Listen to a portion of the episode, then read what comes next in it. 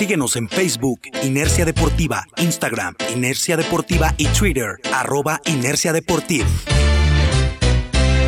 Yeah. Ladies and gentlemen, broadcast live to you and yours.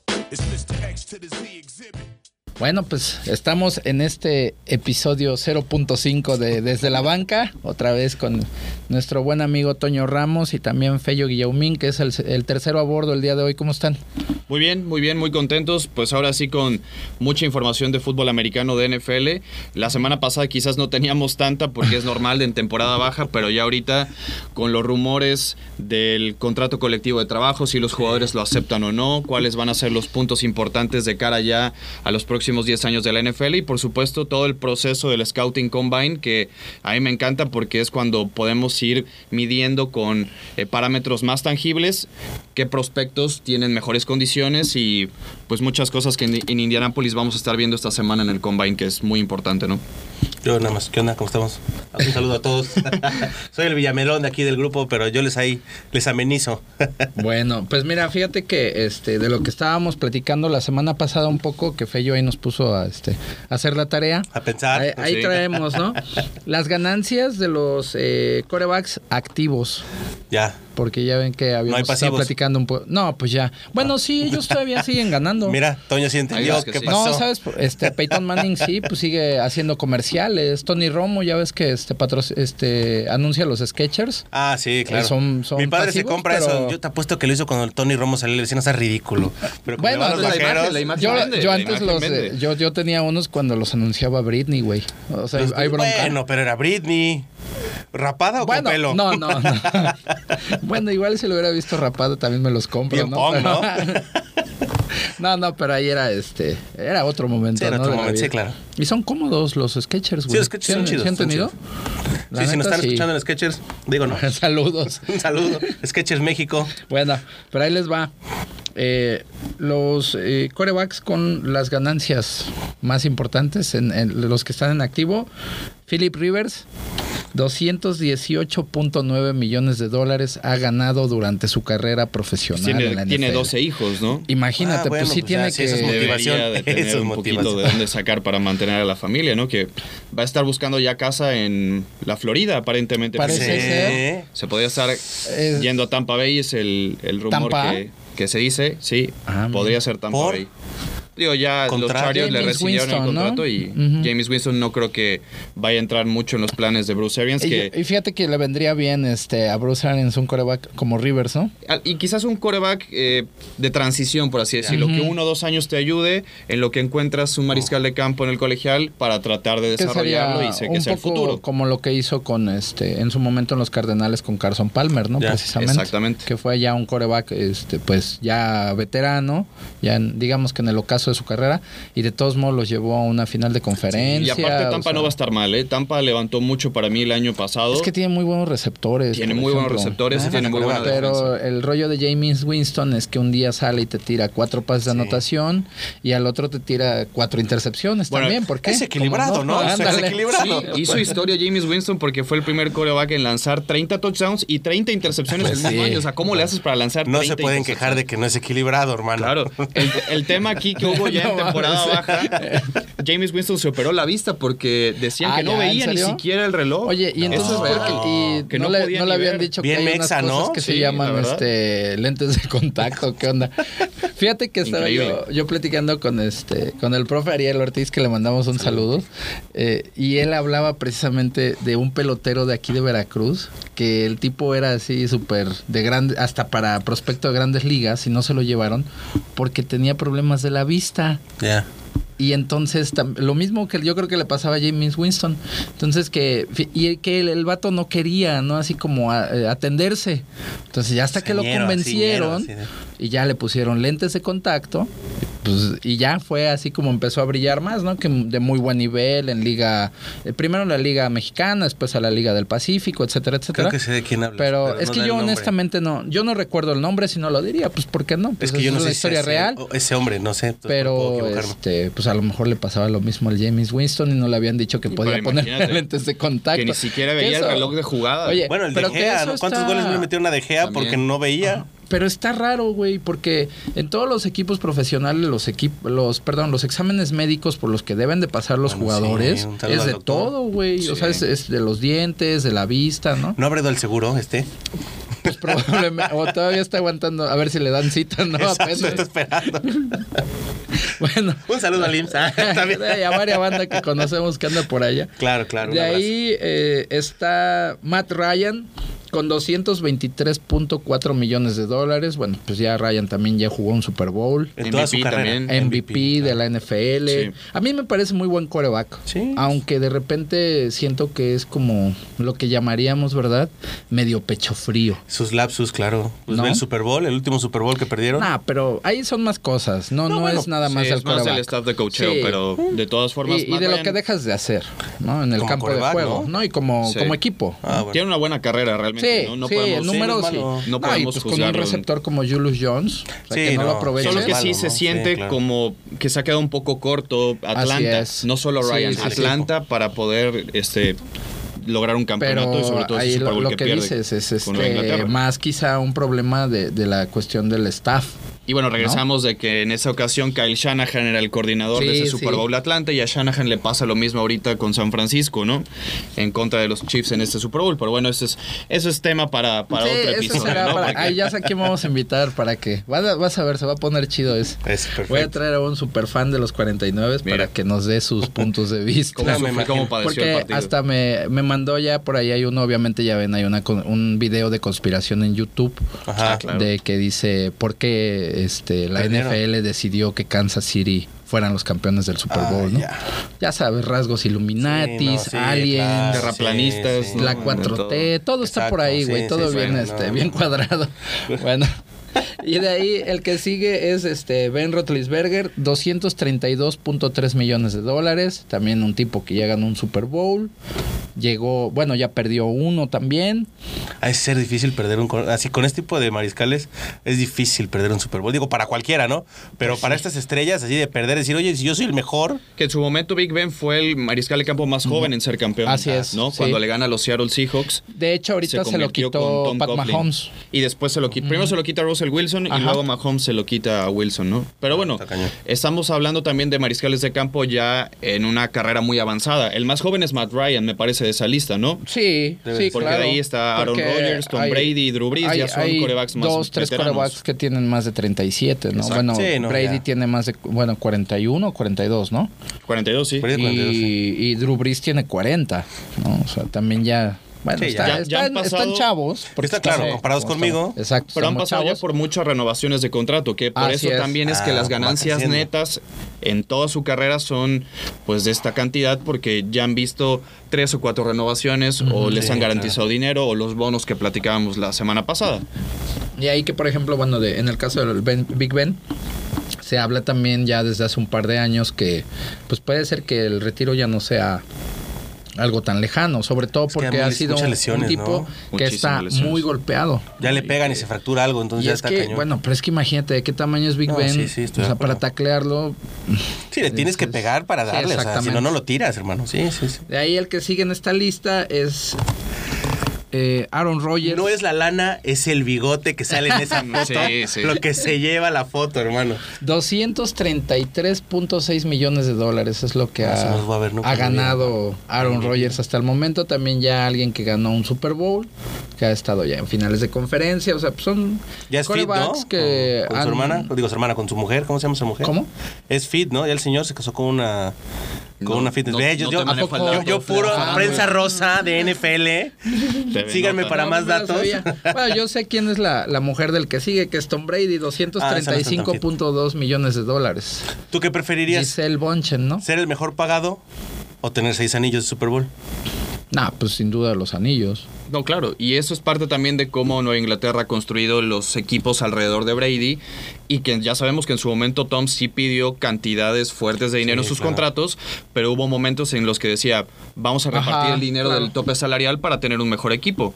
Y eso ya lo hizo no al final de su carrera, porque parece que no se va a acabar nunca la, la carrera de Tom Brady, Va a ser ¿no? eterno ahí. pero sí han sido momentos en los que él y el staff y Bill Belichick han identificado que pues Brady ya tenía bastante tiempo ganando buen dinero y tenían que hacer un espacio para los demás jugadores en el roster, es normal, ¿no? Sí, y claro. así se tendría que construir muchos equipos. Gymtastic. Ven a este centro Training Fitness y encuentra la mejor disciplina para ponerte en forma. Cardio, pesas, spinning y CrossFit. Gymtastic.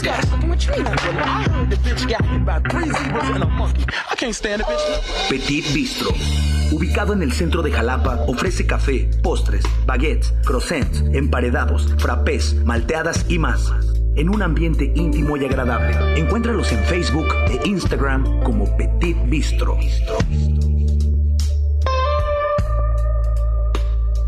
Pero no todos lo hacen, ¿eh? No, claro. Y la verdad es que también Sí, eso no. es una cuestión que habla mucho de la visión que tiene Tom Brady respecto a- al equipo para que finalmente lo acaben ayudando a él. Y aún así está en el Y- segundo lugar de ganancias es. históricas, ¿no? Y tiene, lo como dice Fello, tiene seis anillos. El primero que está activo y que ha ganado más dinero que todos es eh, Drew Brees con 244.7 millones de dólares y solamente tiene un anillo de Super Bowl y ha tenido al menos dos, o- dos equipos en estos últimos, ¿qué les Sí, gusta? Siete años que pudieron haber llegado nuevamente al Super Bowl. El de este año, estaba, sí, ¿no? bueno, y, sí. y se Y el del desfondó año horrible. pasado con el robo que le ponen Ah, sí. Ah, contra el- los Rams. contra los Rams Sí. en esa jugada que cambió la regla y que la regla pues esta temporada Y- no cambió mucho, ¿no? Y Porque el ni año se anterior con el con el, el milagro de los vikingos de Minnesota también Ah, fue contra sí, el los Nueva Vikings. Orleans. Sí, sí, sí. Es otro equipo que se ha quedado corto, sí, Sí, y ahí yo creo que, fíjate, no sé si a lo mejor es la cuestión de los jugadores ya en el momento del partido, porque a mí Sean Payton me parece un excelente coach de, Sí, todo a todo, ¿no? Entonces ahí, bueno, pues eso es, ahí está hecha la tarea, señor. Gracias, señor. Qué- Qué amable es usted. Al, al, este, a Y lo que curiosamente, ahí platicado un poquito. De esos seis corebacks, solamente Drew Brees ha estado en dos distintos. Así ¿no? es. Sí, primero. Porque primero este- estuvo jugando con los Chargers, Drew Brees. Ajá. Mm, ya. Termina teniendo esta lesión en el hombro bastante grave, después nadie lo quiso, lo rescata, por así decirlo, Nueva Orleans, y es que su carrera rejuvenece prácticamente de la mano de Sean Payton. Pero los demás, ahí, los este, otros cinco corebacks, todos han estado en un en mismo, mismo equipo, equipo, durante así toda es. su vida, salvo lo que vaya a pasar con Philip Rivers ahorita. ¿no? Así es. Y sabes que ahí este Drew Brees estuvo a punto de irse a este a los Delfines A de Miami. Miami. Sí, ¿Te sí. imaginas? Sí, y creo que El fue Nick Saban, ¿no? El que dijo que no. En ese momento creo que era el head coach Saban y dijeron que no. Que, Sí, es correcto. que Así no Drew por- Brees- Por el tema Pues del no, hombro, por el que hombro, porque tenían no, dudas de cómo no podía sabían quedar. exacto Sí. si, si iba a poder recuperarse, porque pues es- era la lesión en el hombro del brazo con el que tiras, o sea, y, Sí, claro, y ya estaba dado de generalmente baja, ¿no? esas lesiones suelen ser muy este muy delicadas porque por la zona, ¿no? Y pues como se Sí, supone que el, el hombro cuelga y todo esto, a veces no es tan sencillo que quede pues bien o al líder 100%, de pases, ¿no? Histórico. Así Sí, es. no, bueno, Imagínate, ¿no? El brazo le quedó- Ha roto los récords que tú me digas, ¿no? Sí, y claro. sobre todo, unos que no creo que vayan a romper muy pronto. No. Sobre todo. no, no. Porque necesitas no solamente Ah, porque- eh, tener el talento, sino la durabilidad y la longevidad en la liga, que me parece Así que a mí es uno de los atributos más importantes en la NFL. Puedes ser un talento generacional, Mm. pero si no tienes esa durabilidad y disponibilidad para tu eh, coach y para tu equipo, pues nunca terminas por ser trascendente, ¿no? Vemos ahorita Frank Gore, ¿no? Frank Gore Sí, es sí, una sí. historia muy interesante porque de la posición de corredor que es tan golpeada, no vemos y que, jugadores la- que, y que duren las tanto carreras tiempo. no duran, Sí. ya ahorita no duran más de 8 o 10 años la, la carrera así bien de, de un corredor, ¿no? un corredor, o sea, sí. ve a Adrian, Peterson, por ejemplo, ¿no? Es que también los golpes que se llevan, pero también ahí digo, los receptores, ¿no? Porque puedes tener un gran brazo, un tino de ranchero super padre y se les cae el balón. O sea, también los receptores que ha tener, tenido sí, digo, son tan malos. ¿no? Claro, y ahí podemos entrar en el debate de si Joe Montana sin Jerry Rice hubiera sido el mismo. Exacto, exacto. Son, son muchas cosas. Jerry ¿no? Rice y John Taylor, ¿no? Y bueno, también ahí hasta pues, el ala cerrada Brent Jones y Sí. Tom Ratman que también le tiraba, ¿no? que también sería, era ¿no? Es un como el abanico, exacto. completo. Sí, eso hace la diferencia. Y también, bueno, los esquemas, ¿no? La, la, en este caso, insisto, en el caso de Sean Payton, pues es un tipo que es muy creativo, que tiene muy claros sus esquemas ofensivos, es muy agresivo, o sea, le gusta ser un, un, este, una ofensiva muy explosiva o construir ofensivas así y pues necesitas rodearte de ese material para, para poder hacerlo, ¿no? Sí, claro. Pero ahí en, en verdad la historia de, de Drew Brees pues es, es de las pocas que se pueden contar así porque hay eh, pues muchos jugadores que han tenido lesiones menos severas Y se acabó. y que ya no regresan. También los cuidados, los médicos. Bueno, pero imagínate, o sea, la de tecnología trabajo y de cada todo. jugador. Ah, bueno, ahorita sí. Sí, ahorita hay corebacks que juegan hasta los 42, ¿no? Sí. Ajá. Hace unos años no- eso ni pensarlo. Pero sigue siendo, o sea, casos muy aislados. Sí, claro. O sea, Sí, realmente claro. de, de cada, el último que jugó hasta los 42, salvo si tienen otro dato, pero pues creo que fue Warren Moon. Brett Favre. Imagínate, bueno. Ah, bueno, Brett Que bueno, él Favre, regresó de Sí. retiros y estuvo en los Jets, en los Vikingos al final, pero al final de cuentas estaba ahí jugando. Sí, sí. Lo que quedaba de Brett Favre. Brett- pero, ajá, pero porque cómo también- movía Brett tú, Favre, bueno, ¿no? no se acuerdan. ¿O te época. acuerdas? Si todavía te tocó ver jugar a, a Warren Moon de 40 años, y era un tipo que todavía tenía mucha movilidad, tenía muy buen brazo y pues Sí. no era así como de, no, pues es que ya es lo que queda ahí de Sí, Warren sí. Moon. ¿no? Sino todavía era un jugador pues muy Que completo, muy entero, exactamente. Pues son hombres que tienen que, si voy a regresar, voy a regresar bien, no voy a hacer el ridículo, ¿no? Sí, por supuesto. Pero todo empieza con la preparación física y mental y los cuidados que tú dices, porque pues no, no, no es tan sencillo que dures como Tom Brady lo ha hecho. Creo que ahorita su régimen alimenticio y su De ritmo de vida, sí. híjole, cualquier chavo de 20 años quisiera tenerlo para mantenerse como él lo está haciendo, ¿no? Y es Pobre un Giselle, ejemplo. hermano, ¿eh? Pobre Giselle. Échale la mano. Porque ahorita no, seis meses, nada, man, nada. Man, Y toda la temporada, no, está bien, perdón, siga usted con. A lo mejor pues ahí se va eh, compensando, ¿no? Sí, No, no así como es decir- Tom Brady. no creas que el vamos, mayordomo vamos está a, feliz. a platicar, bueno, o el jardinero, O el ¿no? jardinero, el chofer. Sí. Y, y más si es banda mexa, ¿no? Saludos a Tom Brady. Saludos a todos. Bueno, no, porque ahí te- el rollo es que ellos son pro Trump, entonces yo creo que no Mm. es. Ah, sí, sí, estás igual de hipócritas, nada más que se Bueno. andan con la banderita, ¿no? Sí, ya, vamos a lo que Seguimos sigue, con lo sí, desde la banca, pa. Este, Sí, pues desde la banca todo. Farándula chido, desde la banca. Exacto, farándula desde la banca. Y bueno, pues también ahí estábamos platicando con este con Toño acerca de esta cuestión precisamente de que ya se vienen los combines, viene ya también el, el draft en un par de meses. Y pues nos encontramos por ahí con una, una cuestión que tiene que ver con las universidades que más atletas aportan a las a las este a los equipos de la NFL, ¿no? Y aquí bueno, pues eh, vamos a dar nada más como los 10, ¿no? Más importantes que son eh, en número 10 está la Universidad de Auburn y la Universidad de Wisconsin con eh, ju- 26 jugadores de entre ellos, bueno, pues por ejemplo Cam Newton, acá el champ de, de las Panteras, El príncipe. salió de Auburn precisamente. Que es una historia también muy interesante la de Mm. Cam Newton en Auburn, porque él solamente juega un año con los Tigres de Auburn, los hace campeones. Antes él había sido reclutado por los Gators, Gators, pero él nunca juega porque había un tal Tim Tebow de titular. Hay uno nomás. eh. Hay una situación por Bueno, ahí extra cancha de Cam exacto. que se termina robando una laptop. Imagínate. Lo corren del programa o sea, de, Flor de, de- de los Gators. no entiendo lo terminan corriendo. Bueno. Y después se va a tener que ir a jugar a Junior College, que es Mm. Sí, una claro. división muy, muy pequeña. Lo de la serie esta community que college. hacen, De este, la de Netflix. Es buenísima, como todos los que estrellas y tienen que ir a estos campamentos, ¿no? Él tuvo que ir a una de esas Oye, precisamente. pero qué pena que te cachen robándote una lab, ¿no? Bueno, O pero sea, bueno, es que imagínate mira- todo lo que tuvo que pasar, ¿no? Digo, la inmadurez en ese momento de, de muchos jugadores. Pero eso es, algo que ya hemos platicado, Toño. Eh, ahí el rollo es que ahorita tú piensas en, en el Cam Newton que de repente sale vestido como Prince a dar Sí, conferencias, claro, ¿no? claro, O ruedas sí, de sí. prensa. Yo y que ahorita sí Valdés, trae pero ¿qué sus, este, trae sus, sus bolsos Gucci, que de Ajá, repente claro. como que dices, ¿qué pedo, qué pedo? Pero bueno, ¿no? Sí, sí, sí, ¿qué le pasa a este hombre, no? Ah, pero cuando él entra a la universidad, o sea, cuando llega a eso, no sabemos claro. realmente las posibilidades que tenía. A lo barrio, mejor no tenía sí, sí, chance claro. para comprarse una lap. Digo, no lo justifico. No, claro. Eh, de- No. completamente es una mala decisión que, bueno, pues ya ahí fue el talento y a lo mejor, bueno, no a lo mejor, finalmente se acaba disciplinando. Pero yo como eso coach- pudo haber tomado, terminado ahí su carrera. Pero es que una, no- una decisión de ese tipo, ¿no? Chécalo así. ¿Te vas a robar algo?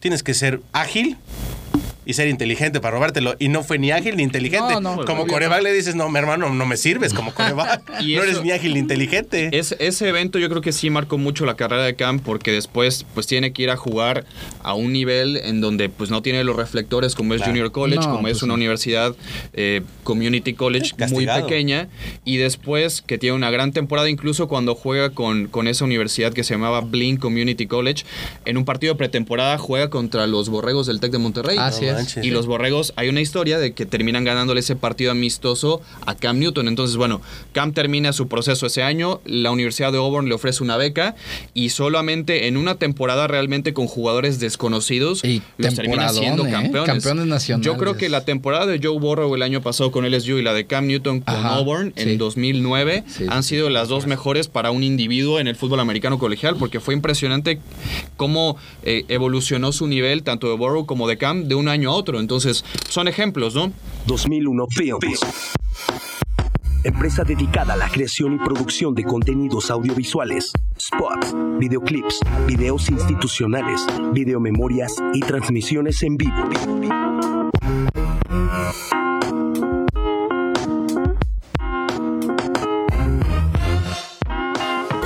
Así es, y fíjate que por ejemplo de ahí de la por el lado de la Universidad de Wisconsin, pues de lo último que han exportado J.J. pues, es Watt, ¿no? TJ Watt, también dos- su hermano. los dos Watt, sí. Y obviamente, pues linieros ofensivos. Travis Frederick, el centro de los vaqueros, jugó también en Wisconsin. Que esa es una. Wilson, ¿no? Esa es una. Ajá, de los Bayers. Wow. Es uno de los. este Como ahora, eh, es una como de las rúbricas de la Universidad de Wisconsin, ¿no? La línea ofensiva, lo- los tipos de linieros ofensivos Exacto. que manejan ahí, vaya. ¿Qué Sí. te puedo decir? Y se hace por escuela, perdón que me interrumpa eso. Es por escuela así como de, bueno, yo agarro de No. los cuernos largos, hay buenos defensas. O Auburn hay buenos. no, no necesariamente, No. pero, Ah, sí. Pero hay sí unas hay escuelas que tendencias. se especifican, Sí, ¿no? sí. Ah, ok, sí, sí. Sí, sí, Sí, sí, sí, sí. se especializan en alguna posición. Por ejemplo, LSU, eh, la Universidad de Louisiana State, es especializada en formar buenos eh, corners, buenos safeties. Ujú. Incluso ellos Pues de ahí sale ahorita el Honey tienen, Badger, ¿no? tienen un Este, apodo, en vez de ponerle LSU, se ponen DVU, de Defensive Back University. Así como O sea, sí, claro. o sea, de que tiene- hacen jugadores, o bueno, reclutan de prepa y los pulen ujú. este tipo de jugadores de perímetro. Está, está Tyran Matthew, está Jamal Adams, Patrick Peterson, muchos ejemplos de buenos esquineros que han salido de. Por ejemplo, de Oklahoma State, de los Cowboys, hubo un momento en el que estaban haciendo muy buenos receptores, ¿no? Sí. En su momento también, por ahí de finales de los 90, principio del 2000, la Universidad de Nebraska, lo igual la rúbrica, eran los linieros ofensivos, ¿no? ¿Sabías que si eran linieros ofensivos de Nebraska? Eran muy buenos elementos. Y, y así, o sea, aunque bueno, pues estamos hablando, aquí hay que ponerlo así. Son hablando, eh, o sea, hablamos de que son más de 300 equipos entre la división 1, 2 y 3. Ahorita nada más estamos hablando del top 10 a Sí, nivel claro, nacional, claro, o sea, claro. de las 10 universidades nada más de NCAA. de Y- y NCAA de división 1. Y luego el FBS, que es Ajá. otra subdivisión, por así Subdivisión. Sí. que no entra ni de división 2 ni división 1, es una liga aparte, ¿no? Así es. y que también produce jugadores, ¿no? jugadores. Que aunque es un bueno, ahí ya también es, este, increíble. pues muy raro, ¿no? Que un jugador de ese nivel pueda llegar al NFL. Carson Se han Wentz, dado ¿no? los casos, exactamente. Carson Wentz es el de los pocos. E incluso había un, un linebacker que estuvo en los vaqueros que se llamaba, bueno, era Oakley, el- era el 52, y él salió también de Appalachian State, de una universidad así muy pequeñita. Sí. O bueno, hasta el mismo Van der, Van Der Esch, nada más porque llega a Boise State, ¿no? Pero él, eh, su historia es que en el pueblo que vivía, eh, ni siquiera podían jugar este fútbol americano de 11 porque no se completaban, o sea, era una especie como de fútbol arena de 8. Mira. ¿no? Sí, sí.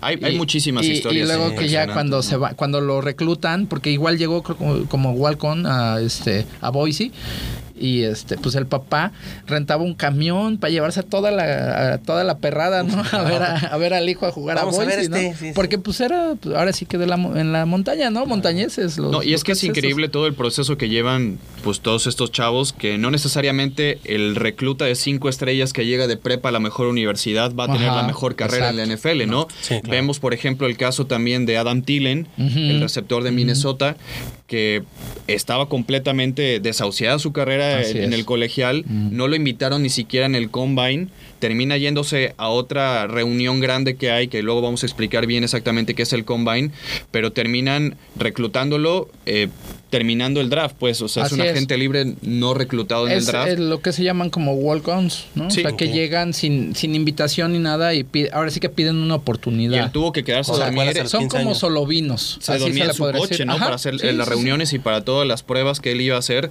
se quedaba a dormir en, en su camioneta o la gente que lo ayudaba. Entonces, cada quien tiene una historia distinta, cada quien tiene un camino diferente de cómo llegar al profesionalismo.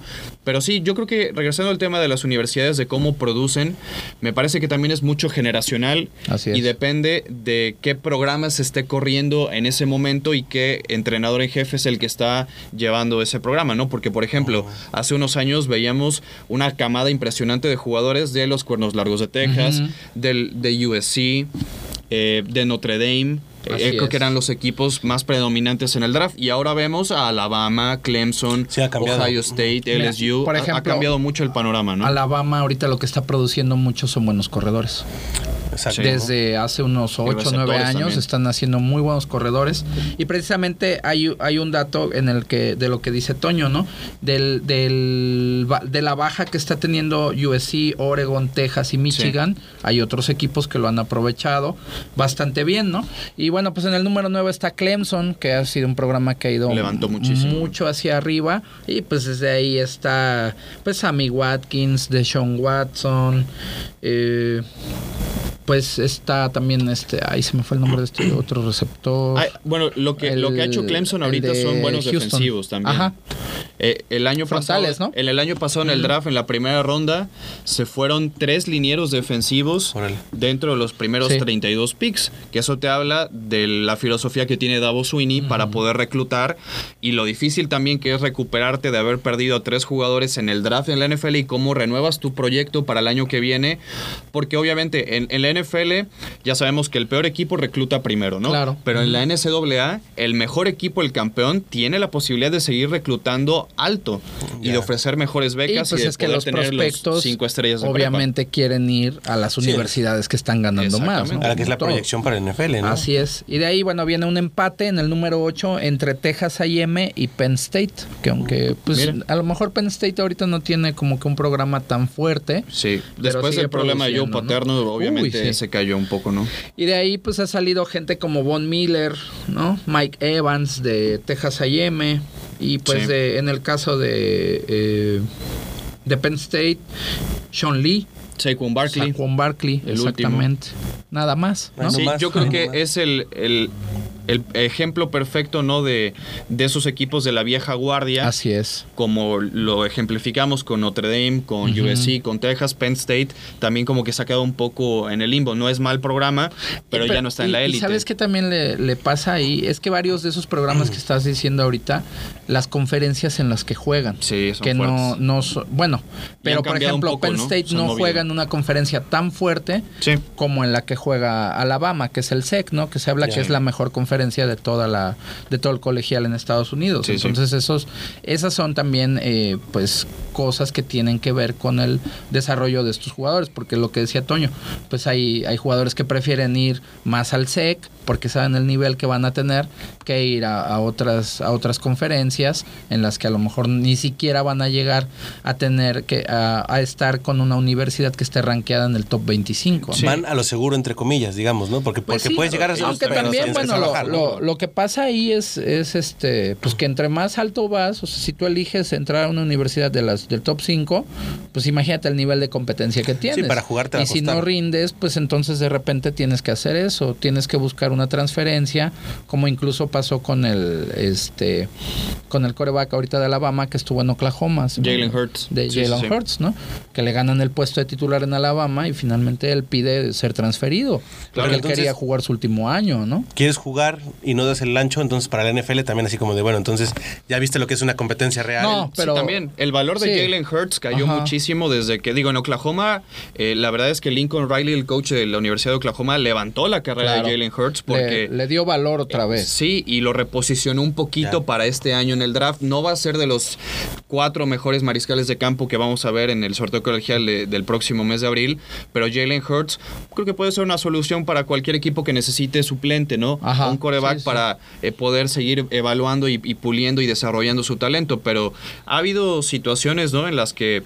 como lo de Cam Newton, como lo de Jalen Hurts, que piden esa transferencia o que por alguna razón se pasan de un programa a otro colegial y terminan teniendo relativamente éxito, ¿no? Así es. Y bueno, pues ahí en el número 7 está Georgia, nada más pues con Todd Gurley, ¿no? de los Rams, Nick Chubb, Muchos AJ Green, también, sí. exacto. El hijo de Holyfield, que no sé si lo han visto, pero está, un poco Igual que el papá, ¿no? maiceadito, el, el Maiciadito muñeco, y que también juega de corredor, Lo por tomó, cierto. lo tomó Carolina después del draft, incluso lo firmó como agente libre no reclutado. Ya lo, lo terminan cortando y está jugando ahorita en Filadelfia o en Chicago, si no mal recuerdo, está Elijah Holyfield. Pero Georgia es uno de los programas fuertes. Y regresamos a lo mismo. La conferencia influye mucho. Claro, Y como sí, dices, sí, sí. tanto el SEC como la ACC, Ujú. las dos eh, conferencias más fuertes, son las que acaparan la mayor cantidad de reclutas altos de, de de preparatoria. preparatoria. Así es, y aquí hay otro, bueno, en número 6 está la Universidad de Oklahoma, pues ahí está Kyler Murray, Adrian Peterson, Baker Mayfield, son de los que han Gerald salido McCoy. últimamente de, sí. de esta universidad, que pues también tiene mucha, eh, mucha tradición también, ¿no? Sí, de Oklahoma. Y por ejemplo también de Oklahoma hay muchos buenos lineros ofensivos, ¿no? Es Claro. una universidad que, que produce también ese tipo Y de desde hace mucho tiempo, ¿no? Porque si no me recuerdo. Troy Aikman es de, es de Oklahoma, ¿no? No, Troy Aikman jugó en UCLA, él jugó en los Bruins. Ah, mira, tenía otro dato. Sí, no. tengo otros Ahí datos. era, ahí era otro. Universidad de Jalapa ofrece licenciaturas, maestrías y doctorados, excelentes docentes y oferta educativa.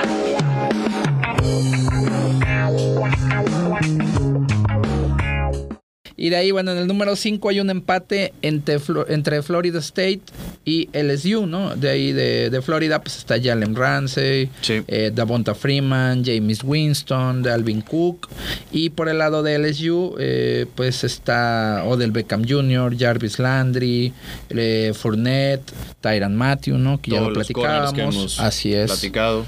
Y bueno, pues de los últimos así corredores ex- extraordinarios, pues Fournette, ¿no? Que fue un tipo Sí. que Dominó en el dominó, sí, no, era muy muy buen corredor en, en este en LSU. Ahora pues en Jacksonville como que ha decaído un poco. Las lesiones tampoco le han Sí, ayudado, ¿no? Pero es- ayudado, yo creo que puede ser una carrera parecida y creo que para allá vamos a la mejor universidad que haya pasado talento al profesionalismo, que es Alabama, ¿no? Ajá. Creo que a Fournette le puede pasar lo de Derrick Henry. Henry batalló mucho sus primeras temporadas en el profesionalismo y en el colegial con los un, con, perdón, con, con Crimson Tide de. Alabama la rompía, ¿no? Sí, Era uno de los jugadores más dominantes, pero Y- le costó adaptarse. Y hasta físicamente son parecidos, Sí, fíjate, sí. Fournette y, y Henry. Y bueno, pues ahí lo que sí hay que decir que, por ejemplo, cuando eh, Fournette estuvo sano, Jacksonville tuvo una muy buena defensiva, jugaron una final de conferencia. O sea, también ya ahí lo que les faltó, honestamente, Coreback. pues fue coreback. Brazo, para ¿no? poder hacer un poquito Con Blake más. Creo que no puedes ganar muchas cosas, No, ¿no? no, no. Sí, no. Y bueno, en número 4 está la Universidad de Miami, de U, que también es eh, a principios de los noventas y con una Otra historia escuela, ¿no? muy este muy curiosa, ¿no? Porque lo que hicieron en los noventas para que de U llegara a ser la universidad tan dominante que fue, es que eh, los reclutas, los scouts y así empezaron a, a- a reclutar en los barrios, ¿no? Sí, de pues, ahí oye, empezaron a sacar el todo talento. el carácter, papá. Pero pues es que también eso le trajo muchos problemas No, me a la imagino, me universidad. De, todo, ahí. o sea, Sí, sí. indisciplinas, eh, robo, eh, consumo de... Sí, estupefacientes. eh, exactamente, todo eso. Se robaba espirituosas, Casi, sí, casi. robo casa habitación. ¿Dónde está mi casco?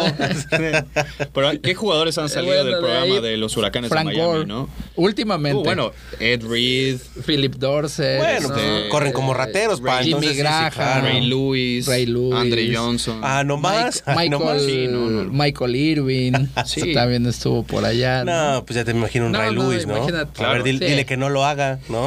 Sí, Si no, ponte ahí al tú por tú con Ray Lewis a ver cómo te va. Regaña. Y de ahí, en número 3, está la Universidad de Florida, los Gators, precisamente otro, otro equipo de esa zona.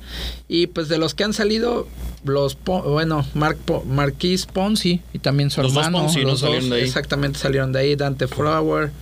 Y pues históricamente, pues de los que ahí jugó Emmett Smith. No más. Sí, necesitan Aaron algún Hernández. otro dato. Alguna referencia, Aaron ¿no? Hernández, Hernández. Tim Tebow Tim también, Tebow. que los... Ah, pues en, Bueno, ese, en ese estaba equipo estaba. ¿no? Quedémonos en el señor Smith y en- porque Sí, el otro sí está como que Ese no Híjole, ese no es un gran ejemplo. Ahí a lo mejor es- podríamos descanse, ¿no? platicar de, de otras ejemplo de cómo no hacerlo. Buen- punto, sí, Sí, sí.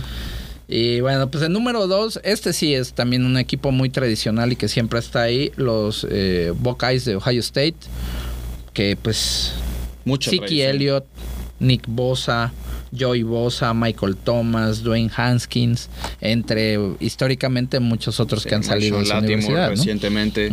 Y creo que este año Ohio State es de los equipos que se perfila que también va a tener Va a una tener camada muy muy, buen fuerte equipo, así es. en el draft. Para empezar con Chase Young, ¿no? El ala defensiva que, a mi parecer, si me preguntan cuál es el mejor prospecto este año en el draft, no creo que sea Joe Burrow. Me parece que es Chase Young. Sí. Por la capacidad defensiva que tiene para afectar a, los, a los equipos rivales y poder presionar al coreback.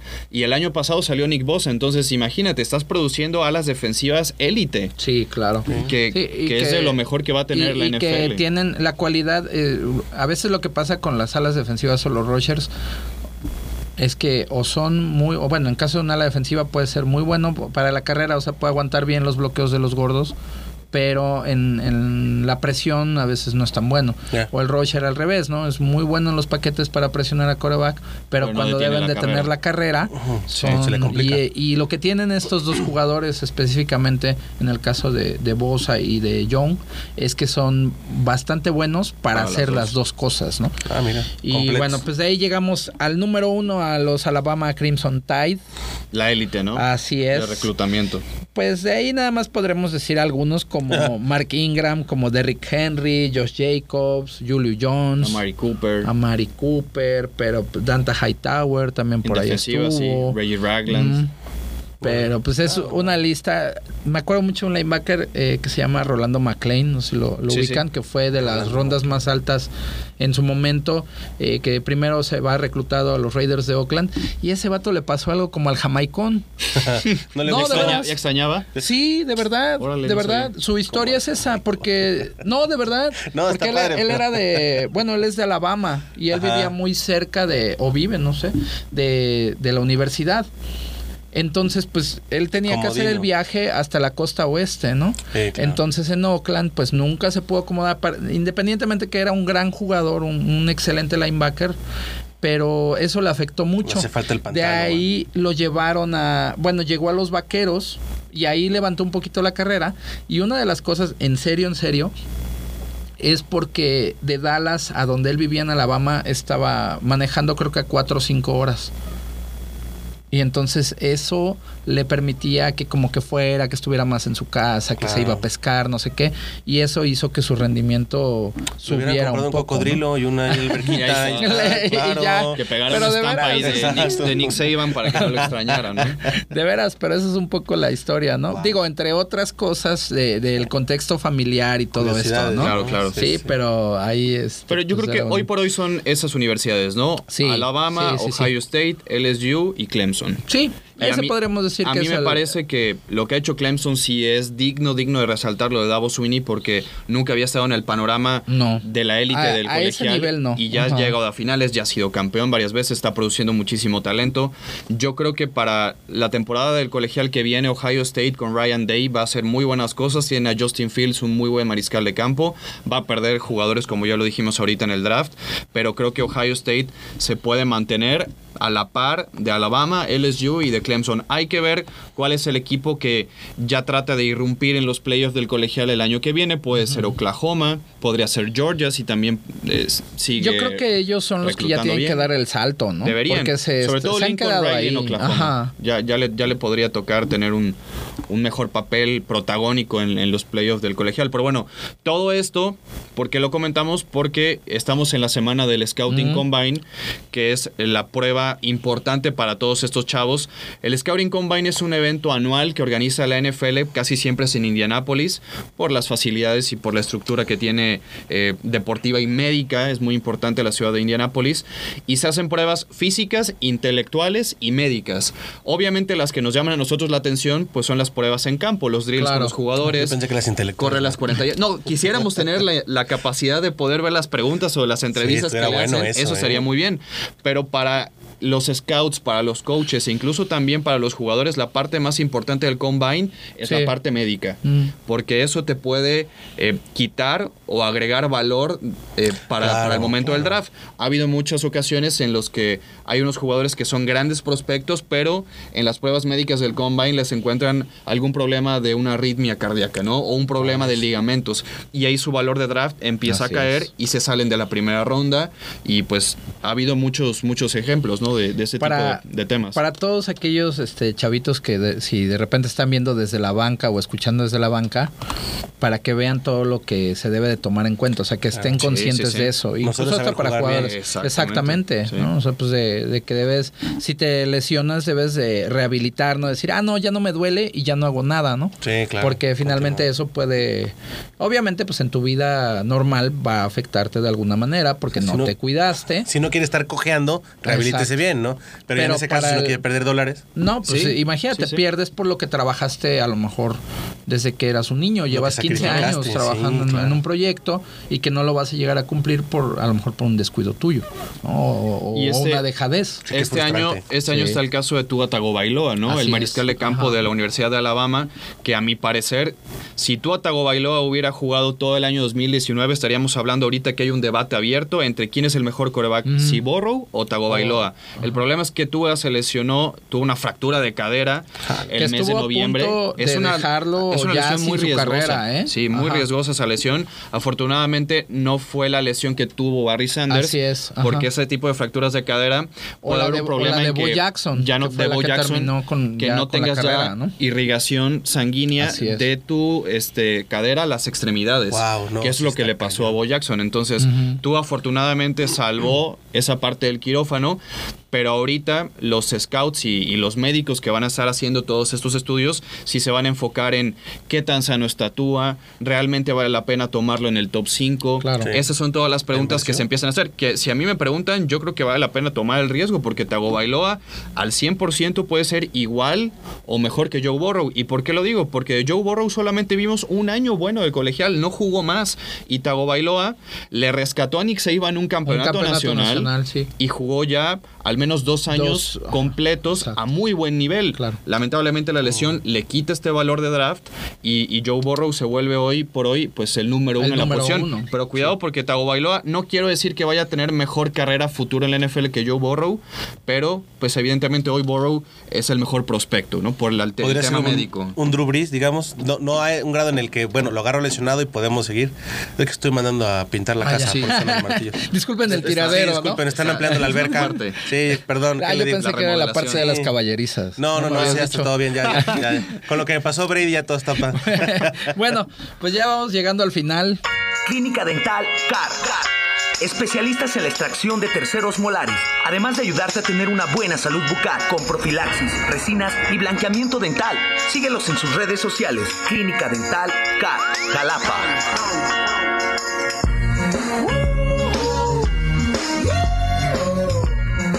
La verdad es que estuvo bastante interesante lo de lo del día de hoy. Recuerden, este estamos en Spotify, estamos también en YouTube, ahí si quieren vernos haciendo caras. sí, señor. y bueno, pues si van al gym o andan en el, en el tráfico o algo, pues descarguen también el podcast Claro. y ahí nos pueden estar escuchando. Pero antes de irnos, el recuerdo del día de hoy, Toño. Ahí también, perdón, en la descripción del, del video de YouTube, ahí les vamos a dejar las ligas de los recuerdos que estemos Ah, viendo bien. aquí del, del deporte vive. Bueno, yo, yo, tenía, yo tenía programada una anécdota y un recuerdo distinto de la NFL, pero ya que estamos hablando mucho de la NCAA y del colegial, yo recuerdo muchísimo un campeonato nacional entre USC y los Cuernos Largos Ah, de no, Texas, que terminó jugando Vince Young en contra de Matt El, obviamente el formato de ser campeón nacional en el fue en el tazón de, de las rosas. en el tazón ese de las rosas, 2000, exactamente. 2005, ¿no? Cuando ese tipo de tazones a veces ya te daba el, el- el ser campeón porque Ajá, no sí, había sí, sí. formato de playoff, simplemente se enfrentaban el uno contra el dos rankeado por la prensa, que me parecía absurdo eso porque bueno, había muchos más equipos que podían competir, ahora ya tenemos ese formato, pero ese partido entre dos de los mejores prospectos, al final Matt Leinart en los Cardenales de Arizona pues no hizo nada, Sin Vince pena Young ni gloria, ¿no? En Tennessee bueno, se defendió, pero ese partido que termina Vince Young eh, Oye, perdón, dándole la vuelta Vin- increíblemente Vince al partido fue un juego. Termina retirándose porque estaba deprimido y ya no quería jugar fútbol americano. Sí, sí. ¿No? Chillón. Sí, no, y juegazo, ¿eh? Yo sabes, Es uno de yo los recuerdos Yo me que más acuerdo tengo mucho y les mando muchos saludos a mis camaradas, a, a- a Axel y a, a Salo. Ese, ese juego, estábamos, pasamos año nuevo ese en, en Huatulco Ah, nomás. y lo No vimos le en pierdes, te. un, en un este, en un pub irlandés que había en Huatulco. No sé ahorita si este Si siga. si todavía esté. Y Por lo menos ahí vimos ese partido con un montón, obviamente, de afición, este, gringos. Había mucha banda que le iba a Texas en ese lugar, ¿no? Partidazo, y, partidazo. y también, bueno, pues de, de USC, de los troyanos que tenían un equipazo también.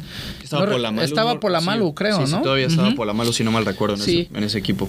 Y pues realmente es una la jugada con la que ganan es, es, un, es una jugada rota Que en la que por la ajá, derecha, tiene sí, que sí. salirse de la bolsa, empieza a rolar y llega a las diagonales, ¿no? En la de- esquina, ¿no? En la esquinita, Sí, sí, sí, sí, O sea, un paso se queda el defensivo y me acuerdo mucho, pues obviamente ahí, ahí estaba Matthew McConaughey en la tribuna. Ah, bueno, sí, no, mentira. En la, en la banda, de ¿no? Texas. De, De los de Texas, los, de los Longhorns ahí, no, bueno, una locura. Ese, fue un partidazo, la verdad. Sí, de los, de los más memorables, ¿no? Sí, y bueno, yo traía un recuerdo eh, que, me, que me gusta mucho y yo tengo una teoría conspirativa acerca de eso. Venga, venga. Esas Me recuerdo- buenas.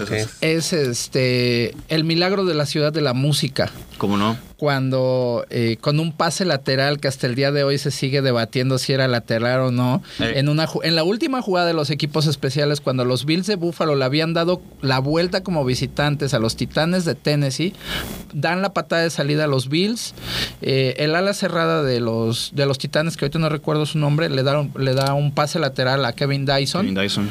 y Dyson la regresa hasta el touchdown, le vuelven a dar la vuelta y se le conoce como el milagro de la ciudad de la música, una muy buena jugada, un esquema muy bueno en equipos especiales, aunque está eso de, de la cuestión del, del que el pase lateral había sido adelantado, entonces tuvo que haber sido inválida esa jugada, o sea, era castigo. Yo pienso, Lo mismo como mi teoría, con la jugada de Franco Harris, ¿no? La, A la- la recepción inmaculada, Que nunca exactamente. hemos visto una toma que bota o no la realmente pelota, te que para diga, mí no exacto. bota, ¿no? Pero No, ya sí, aquí pero- es los Sí, ángulos y apreciación de las cámaras, pues no había en ese. y, y luego imagínate, entonces. en tiempo real, pues, los árbitros lo que ven, ¿no? No, y aún así con cámaras también no se pueden Y bueno, Sí, les decía yo, mi teoría es Con todo que los. Bills de Buffalo pudieron haber llegado a ganar ese Super Bowl si no hubieran perdido ese partido.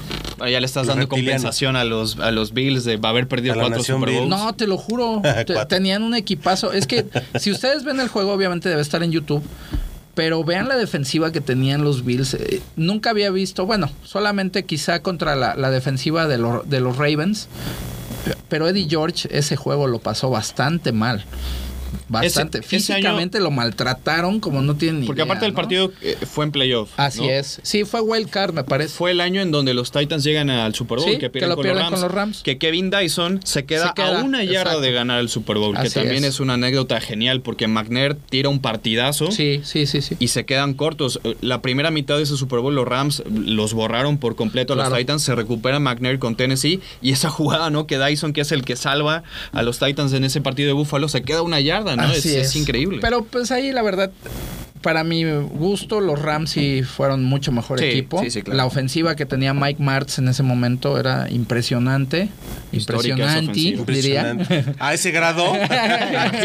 Imagínate. Juegazo, juegazo. No, pero sí, ese milagro de la ciudad de la música es, vaya, Puede ser algo de está- reptilianos, man. Sí, yo creo que sí. sí, sí, Sí. Pero bueno, pues ya, ahora sí llegamos al final. Gracias, este Toño. No, gracias, gracias a ustedes y bueno, pues los esperamos ya la semana que viene. Más información de los prospectos para el NFL Scouting Combine, que es este fin de semana, y nos vamos a estar preparando ya para la agencia libre y para el draft, que bueno es hasta abril, pero insisto, todo este proceso larguísimo ya está por terminar de cómo los scouts empiezan a evaluar todos los prospectos del, del colegial, ¿no? Pero sí, aquí nos vamos a estar viendo Twitter. desde la banca. Arroba Ramos019, ahí me pueden encontrar. Twitter. Pues no tengo Twitter, pero voy a dar el Facebook de ABC. Deportes. Ah, ABC Deportes Jalapa Radio. Radio. Ahí para Vale. que nos sigan. Pues ahí estamos. Nos, Pues ahí salen ustedes también. Ah, sí, Sí, ahí también es- nos pueden ver. Ahí pueden ver desde la banca. Perfecto. Bueno, pues nos vamos. Gracias a Gio que estuvo en los controles de la nave espacial. Se va y se queda, se hace lo que bueno. quiere. Mi albañil, un saludo a mi Pone- albañil. pues eh, pone el piloto automático, Exacto. no pasa nada. Y otra vez no hay cortinillas porque es desde la banca y nos Ay, da ¿para hueva. qué? Sí, claro. Síguenos sí. en Facebook, Inercia Deportiva, Instagram, Inercia Deportiva y Twitter, arroba Inercia Deportiva. Ladies and gentlemen, broadcast a live to you and yours. It's Mr. X to the Z exhibit.